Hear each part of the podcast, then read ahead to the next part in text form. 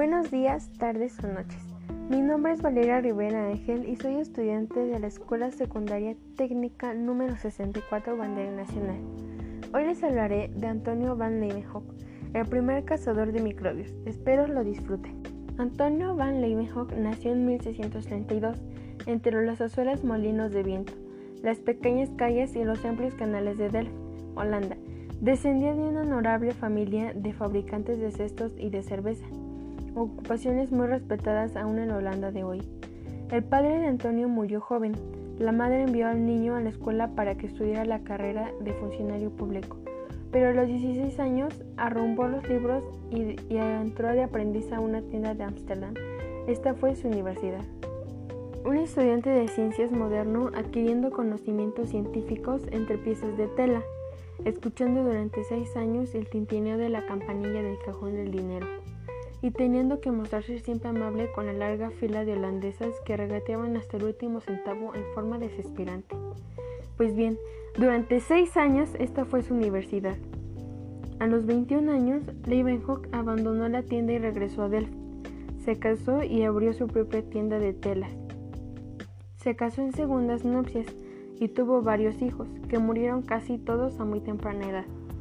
En ese periodo lo nombraron conserje del ayuntamiento de Delft y le vino la extraña afición de tallar lentes.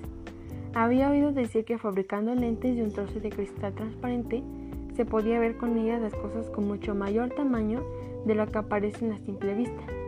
La vida de Leeuwenhoek entre sus 20 y 40 años se le consideraba un hombre ignorante, pues no sabía hablar más que holandés, lengua despreciada por el mundo culto. En aquel tiempo las personas cultas no se expresaban en latín, pero Leeuwenhoek no sabía ni leerlo. La Biblia en holandés era su único libro, con todo su ignorancia lo favoreció, porque aislado de toda la palabrería docta de su tiempo, no tuvo más guía que sus propios ojos. Sus personales reflexiones y su exclusivo criterio sistema nada difícil para él, pues nunca hubo hombre más terco que Antonio Leeuwenhoek. Qué divertido sería ver las cosas aumentadas a través de una lente, pero ¿comprar lentes? Leeuwenhoek nunca, jamás se vio hombre más desconfiado. ¿Comprar lentes? No, él mismo los fabricaría. Visitando las tiendas de óptica aprendió los rudimentos necesarios para tallar lentes frecuentó el trato con alquimistas y boticarios, de los que observó sus métodos secretos para obtener metales de los minerales y empezó a iniciarse en el arte de los orfebres. Era un hombre de lo más quisquilloso. No le bastaba con que sus lentes igualaran a la mejor trabajadas en Holanda, sino que tenía que superarlas y aún luego de conseguirlo se pasaba horas y horas dándoles una y mil vueltas. Después montó sus lentes en marcos oblongos de oro, plata o cobre que él mismo había extraído de los minerales. Entre fogatas, humos y extraños olores, hoy en día por una módica suma, los investigadores pueden adquirir un reluciente microscopio, hacen girar el tornillo micrómico y se aprestan a observar, sin que muchos de ellos sepan si quieren ni se preocupen por saber cómo está construido el aparato. Pero en cuanto a Leeuwenhoek, Naturalmente, sus vecinos lo tildaban de chiflado, pero aún así y a pesar de sus manos abrazadas y llenas de ampollas, persistió en su trabajo, olvidando de su familia y sin preocuparse de sus amigos. Trabajaba hasta altas horas de la noche en apego a su delicada tarea.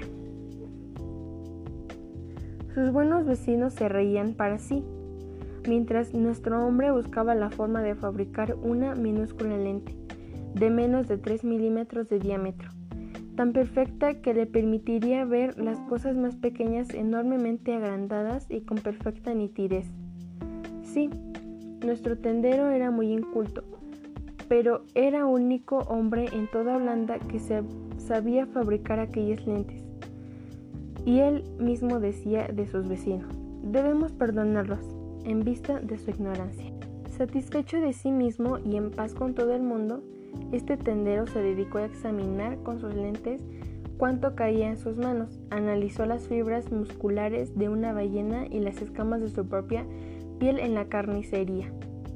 Consiguió ojos de buey y se quedó maravillado de la estructura del cristalino. Pasó horas enteras observando la lana de ovejas y los pelos de castor y liebre, cuyos finos filamentos se transformaban bajo su pedacito de cristal en, gruesos troncos. Con sumo cuidado disecó la cabeza de una mosca, ensartando la masa encefálica en la finísima aguja de su microscopio. Al mirarla se quedó asombrado. Examinó cortes transversales de madera de dos especies diferentes de árboles y observó el interior de semillas de plantas. ¡Imposible! exclamó cuando por primera vez contempló la increíble perfección de la boca chupadora de una pulga y las patas de un piojo. Era el Leeuwenhoek como un cachorro que olfataba todo lo que a su alrededor, indiscriminadamente, sin existir miramiento alguno. Jamás hubo hombre más escéptico que Leeuwenhoek. Miraba una y cien veces ese aguijón de abeja o aquella pata de piojo durante meses enteros, y para poder observar otras cosas se vio precisado a fabricar cientos de microscopios. Así podía volver a examinar los primeros especímenes y confrontar cuidadosamente el resultado de las nuevas observaciones, solo hasta estar seguro de que no había variación alguna que lo atisbaba.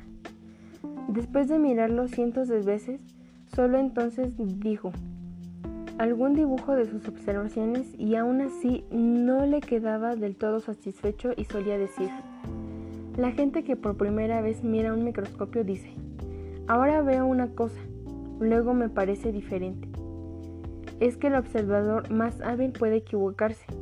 En estas observaciones he empleado más tiempo del que muchos creerían, pero las realicé con sumo gusto, haciendo caso omiso de quienes me preguntaban que para qué me tomaba tanto trabajo y con qué finalidad. Pero yo no escribo para estas gentes, sino para los filósofos. Así, durante 20 años trabajó en completo aislamiento en aquel tiempo, la segunda mitad del siglo XVII, surgían nuevos movimientos en todo el mundo. En Inglaterra, Francia e Italia, hombres singulares comenzaban a dudar de aquello que hasta entonces era considerado como verdad. Ya, ya no nos callamos, porque Aristóteles afirma tal cosa o el Papa tal otra, decían esos rebeldes.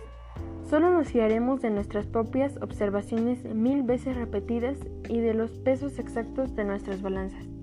Únicamente nos atendremos al resultado de nuestro experimento y nada más. Y en Inglaterra unos cuantos de estos revolucionarios formaron una sociedad llamada The Invisible College, que tuvo que ser invisible, porque si Crownell se hubiera enterado de los extraños asuntos que pretendían dilucidar, los habría ahorcado por conspiraciones y herejes. Y hay que ver qué experimentos llegaron aquellos investigadores tan escépticos.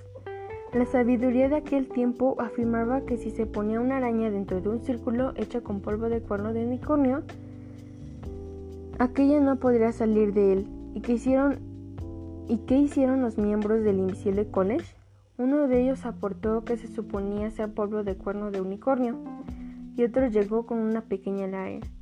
La sociedad entera se remolinó bajo la luz de grandes candelabros y en medio de un gran silencio empezó el experimento con el siguiente resultado.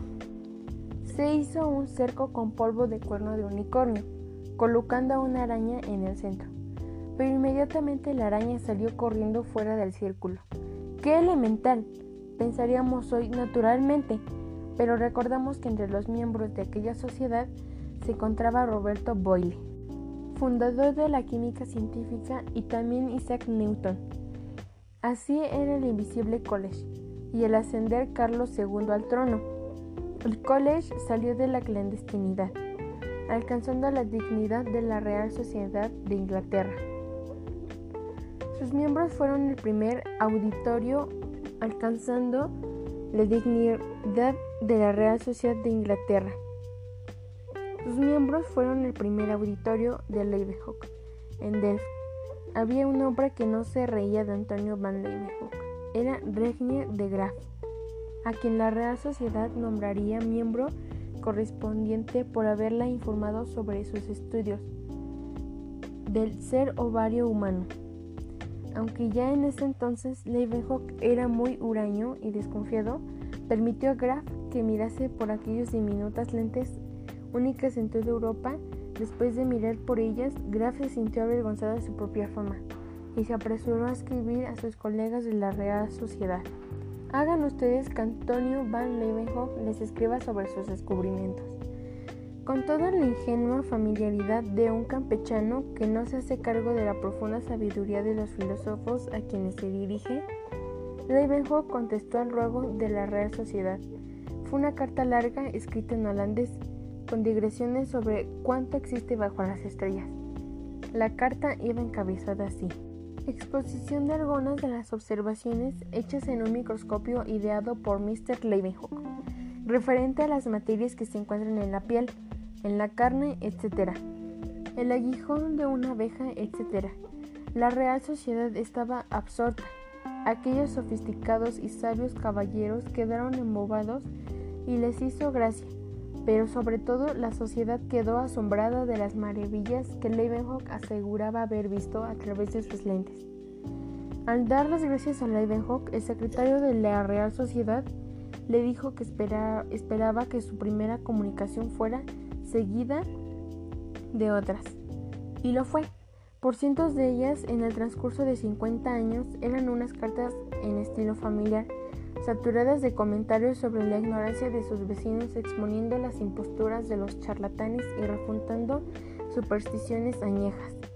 Entreveraba reportes de su propia salud, pero entre párrafo y párrafo de esta prosa familiar, los esclarecidos miembros de la Real Sociedad Tenían el honor de leer descripciones inmortales y gloriosas de los descubrimientos hechos con el ojo mágico de aquel tendero de Delft. ¿Y qué descubrimientos? Cuando se para mientras en ellos. Muchos de los descubrimientos científicos fundamentales nos parecen sencillísimos. ¿Cómo explicarnos que por miles de años los hombres anduvieran a tientas sin ver lo que tenían ante sus ojos? Lo mismo sucedió con los microbios. Hoy en día casi no hay nadie que no los haya contemplado haciendo cabriolas en la pantalla de algún cinematógrafo. Gentes de escasa instrucción los han visto nadar bajo las lentes de los microscopios y el más novato de los estudiantes de medicina está en la posibilidad de mostrarnos los gérmenes de cientos de enfermedades. ¿Por qué fue tan difícil descubrir los microbios?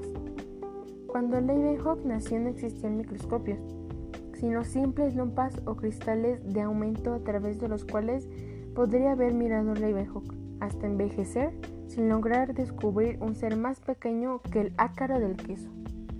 Cada vez perfeccionaba más sus lentes, con persistencia de lunático examinando cuánta cosa tenía por delante, tanto las más íntimas como las más desagradables. Pero esta aparente manía le sirvió como preparación para aquel día fortuito en que a través de su lente de juguete montada en oro observó una pequeña gota de agua clara de lluvia. Lo que vio aquel día es el comienzo de esta historia. Leeuwenhoek era un observador magnético, pero ¿a quién, sino un hombre tan singular, se le habría ocurrido observar algo tan poco interesante? ¿Una de las millones de gotas de agua que caen del cielo? Ahora nuestro distraído hombre con ojos dilatados Sale al jardín y se inclina sobre una vasija de barro que hay ahí para medir la cantidad de lluvia caída. Regresa al laboratorio. Enfila el tubito de cristal en la aguja del microscopio. De pronto se oye la agitada voz de Leeuwenhoek. Ven aquí, rápido. En el agua de lluvia hay unos bichitos. Nadan, dan vueltas. Son mil veces más pequeños que cualquiera de los bichos que puedes ver a simple vista. Mira lo que he descubierto. Había llegado el día de su vida para Leeuwenhoek. Pero Leeuwenhoek, este conserje de Delft, había admirado un mundo fantástico de seres invisibles a simple vista.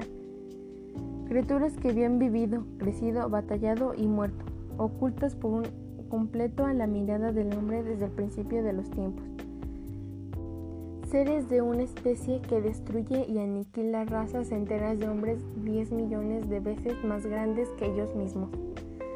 Seres más fieros que los dragones que vomitan fuego o que los monstruos con cabeza de ira. asesinos silenciosos que matan a los niños en sus cunas tibias y a los que reyes en sus resguardados palacios. Este es el mundo invisible, insignificante pero impacable y a veces benéfico, al que Leeuwenhoek entre todos los hombres de todos los países fue el primero en asomarse. Ese fue el día de su vida para Leeuwenhoek. Ya he dicho que Leeuwenhoek era un hombre muy desconfiado, tan enormemente pequeños y extraños eran aquellos animalitos, que no le parecían verdaderos. Descubrió una tercera especie y una cuarta, tan pequeña que no pudo discernir su forma, pero está viva, se mueve, recorre grandes trechos en este inmenso mundo de una gota de agua. ¿Qué seres más ágiles? Se detienen, quedan inmóviles como en el equilibrio sobre punto. Luego giran con la rapidez de un trompo, describiendo una circunferencia no mayor que un granito de anera. Así los definió Leeuwenhoek. Pero ¿de dónde procedían esos extraños y minúsculos habitantes de la gota de agua? ¿Llovieron del cielo? ¿Treparon sin ser vistos desde el suelo al tieso? ¿Los habría creado Dios? ¿De la nada a su capricho? Leeuwenhoek creía en Dios con el mismo fervor que cualquier holandés del siglo XVII. Siempre mencionaba a Dios como el creador del universo. Su fe sincera le decía que Dios había creado todos los seres vivientes en seis días, iniciando un proceso para luego descansar y dedicarse a recompensar a los buenos observadores, castigando a los chapuceros y charlatanes. Descartó como improbable la posibilidad de que aquellos animantes cayeran del cielo. Cierto que era Dios no podía hacer surgir de la nada a los animalitos que habían encontrado en el tiesto. Solo había una forma de dilucidar esta cuestión, experimentando. Leeuwenhoek lavó cuidadosamente un vaso, lo secó y lo puso debajo del canalón del tejado. Tomó una gotita en uno de sus tubos capilares y corrió a lo seco y lo puso debajo del canalón del tejado. Tomó una gotita en uno de los tubos capilares y corrió a examinarla bajo el microscopio. Sí, ahí se encontraban nadando unos cuantos bichejos. Existen hasta el, agua de lluvia reciente, pero en realidad no había probado nada, pues quizá vivirían en el canalón y el agua las arrastrara. Entonces tomó un plato grande de porcelana, esmaltado de azul en el interior, lo limpió esmeradamente y, saliendo a la lluvia, lo colocó encima de un gran cajón cerciorándose de que las gotas de lluvia no salpicaran todo dentro del plato. Tiró la primera agua para que la limpieza del recipiente fuera absoluta, y después recogió con sus delgados tubitos unas gotas regresando a su laboratorio. Lo he demostrado, esta agua no contiene ni un solo bicho, no caen del cielo. Conservó el agua examinándola hora tras hora y día tras día y al cuarto día vio que comenzaban a ser diminutos bichejos junto con brisnas de polvo y pequeñas hilachas. Eso se llama ser pertinaz. Imagináramos un mundo en el que todos los hombres sometiesen sus juicios tan absolutos a las ordalías de los experimentos tecnológicos de Leeuwenhoek. Ahora sí había llegado el momento de informar de todo esto los grandes señores de Londres, con la mayor sencillez, les describió su propio asombro, en página tras página de purga caligrafía. Con palabras llanas les contó cómo un millón de estos animalillos cabrían en un grano de arena y como una sola de gota de su agua de pimienta, en las que también se desarrollaban, contenía más de 2.700.000 animalillos. Traducida al inglés, la carta fue leída a los doctos escépticos que nadie la creían en las virtudes mágicas del cuerno del unicornio y dejó atónito al sabio auditorio. ¿Pero qué era eso? El holandés afirmaba haber descubierto unos seres tan pequeños que en una sola gota de agua cabían tantos como el número de habitantes que poblaban su tierra natal. ¡Qué disparate! Era innegable que la caro del queso era el animal más pequeño creado por Dios pero hubo unos cuantos miembros de la Real Sociedad que lo tomaron en serio. La precisión del Leeuwenhoek les constaba, todo lo que hasta ahora les había dado a conocer fue comprobado. La contestación consistió en una carta dirigida al conserje científico, rogándole que detallara de la manera en que había construido su microscopio y les explicara su método de observación. La carta irritó a Leeuwenhoek. La crítica de los idiotas de Delft no le importaba, pero ¿la Real Sociedad? Él creía que trataba con los filósofos. ¿Les escribiría revelando los detalles solicitados o se guardaría en delante para sí sus observaciones? Podemos imaginárnoslo, murmurando, Santo Dios, no me creen. Estos métodos para descubrir grandes misterios. ¿Cuántos trabajos y sudores me han costado de que befas e ironías tuve que aguantar para lograr perfeccionar mis microscopios y mis métodos de observación? Pero los creadores necesitan auditorio, sabiendo que los incrédulos de la Real Sociedad serían tan tenaces en demostrar la inexistencia de sus animalillos como él lo había sido en descubrirlos. Se sentía hondamente herido y ofendido. Pero los creadores necesitan público. Y así fue como contestó en una extensa carta asegurando que no exageraba. Explicaba sus cálculos los modernos cazadores de microbios con todos sus aparatos, que se muestran solo ligeramente más exactos, incluyendo una serie de cómputos, sumas, multiplicaciones y divisiones.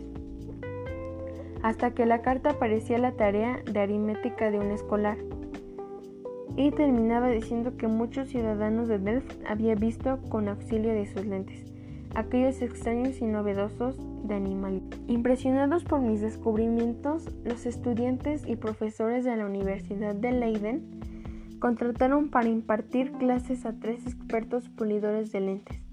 ¿Y cuáles han sido los resultados? Nulos, a mi juicio, pues el propósito de tales cursos es obtener ganancias comerciando con los conocimientos del prestigio científico, lo que nada tiene que ver con el descubrimiento de las cosas ocultas en nuestros ojos. Estoy convencido de que entre un millar de personas no hay una capaz de continuar mis estudios, pues para ello necesitaría disponer un tiempo limitado y de mucho dinero.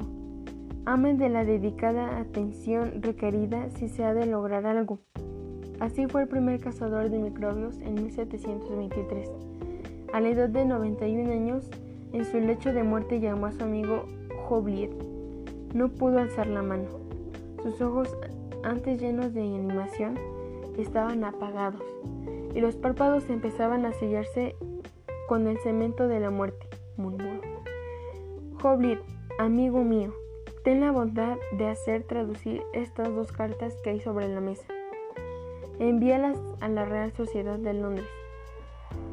Cumplía de este modo la promesa hecha 50 años atrás, y al escribir Jobliet remitiendo de las cartas decía, envía ustedes, doctos señores, el próster presente de mi amigo, esperando que sus últimas palabras les serán gratas. Así traspuso el umbral de la muerte del primer cazador de microbios.